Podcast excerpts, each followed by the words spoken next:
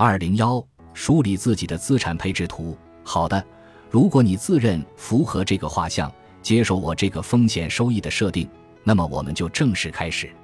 第一步，咱们需要先梳理一下自己的资产配置图，并以此来测算自己的风险承受能力。梳理资产配置图是为了掌握自己有多少资产可以用来投资。标准普尔公司是一家总部位于美国纽约的全球最具影响力的金融分析机构，美国股市最为著名的三大指数之一——标普五百指数，就是标准普尔公司于一九五七年开始编制的。除了编制标普五百指数，标准普尔公司还干了一件很有意义的事情：他们曾调研全球十万个资产稳健增长的家庭，这些家庭都有一个共同的特点。那就是过去三十年，家庭资产一直在稳步上升。于是，标准普尔公司深入分析、总结他们的家庭理财方式，最终提炼出一张成功理财的寻宝地图——标准普尔家庭资产象限图，简称标普资产象限图。这是目前世界上公认针对家庭资产配置构成比例进行家庭理财的最为合理的方式。标准普尔家庭资产象限图把家庭资产分成四个账户，这四个账户作用不同，所以资金的投资渠道也各不相同。只有拥有这四个账户，并且按照固定合理的比例进行分配，才能保证家庭资产长期持续稳健的增长。第一个账户是要花的钱，是日常开支账户，一般占家庭资产的百分之十。为家庭三至六个月的生活费，这个账户保障家庭的短期开销和日常生活，买衣服、房租、旅游等都应该从这个账户中支出。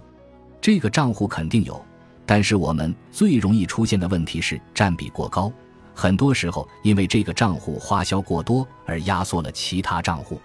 第二个账户是保命的钱，一般占家庭资产的百分之二十。这个账户是为了专门解决突发的大额开支、意外、重大疾病等。这个账户保障突发的大额开销，一定要专款专用，保障在家庭成员出现意外事故、重大疾病时有足够的钱来保命。所以一般都是购买人身意外保险和重大疾病保险。保命的钱是家庭配置必须有的，虽然平时看不到什么作用，但是到了关键的时刻。只有它才能保障大家不会为了急用钱卖车卖房，到处借钱。如果没有这个账户，家庭资产就随时面临重大风险，甚至毁灭性的损失，所以叫保命的钱。第三个账户是投资收益账户，也就是钱生钱的账户，一般占家庭资产百分之三十左右，用于资产的增值。这个账户的要点是偏风险的投资，既要看到收益，又要看到风险。所以，控制好比例是首要条件。第四个账户是保本升值的钱，是长期收益的账户，占家庭资产的百分之四十，作为子女教育金、自己的养老金等。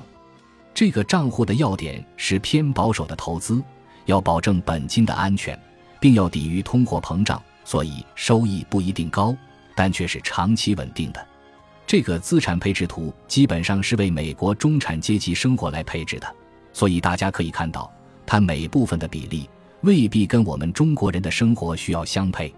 比如，对于年轻一点的朋友来说，第一账户可能远不止百分之十，那么可能会达到百分之三十，甚至百分之五十以上。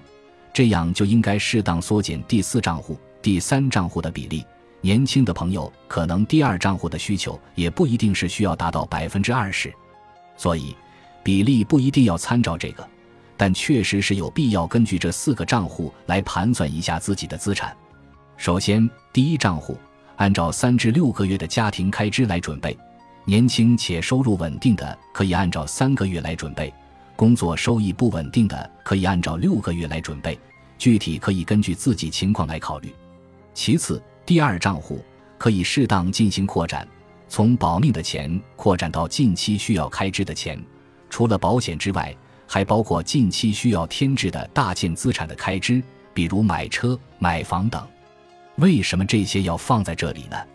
因为这些钱都有一个共同点，对流动性要求特别强，随时可能拿出来用，所以无法作为投资资金的来源。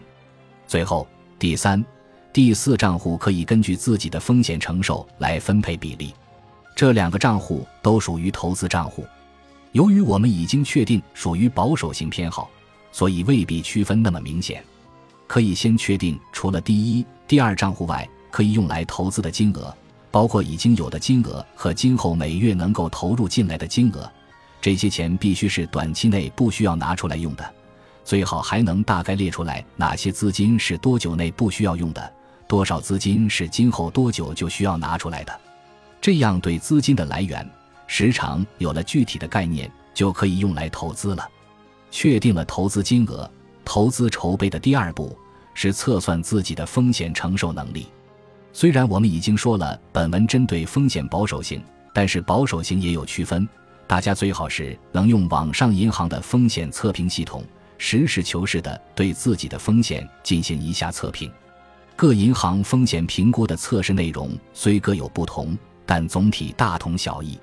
风险评估所填信息大致包括投资者的年龄、月薪。投资经验等，根据评估分数的不同，投资者的风险承受能力由低至高被划分为保守型、稳健型、平衡型、成长型和进取型五类。大家可以看到，保守型、稳健型、平衡型基本上都属于风险偏好较低的层级；成长型和进取型基本上是属于敢于承担风险的层级。我们如果评估结果为保守型，稳健型或者平衡型，那么我们可以进行下一环节的投资建议了。如果你的评估结果是成长型和进取型，这里的建议大部分都不适用，需要另外再讨论了。好，我们进入简单粗暴的投资建议，但是还是要再强调一次：投资有风险，入市需谨慎。本集播放完毕，感谢您的收听。喜欢请订阅加关注，主页有更多精彩内容。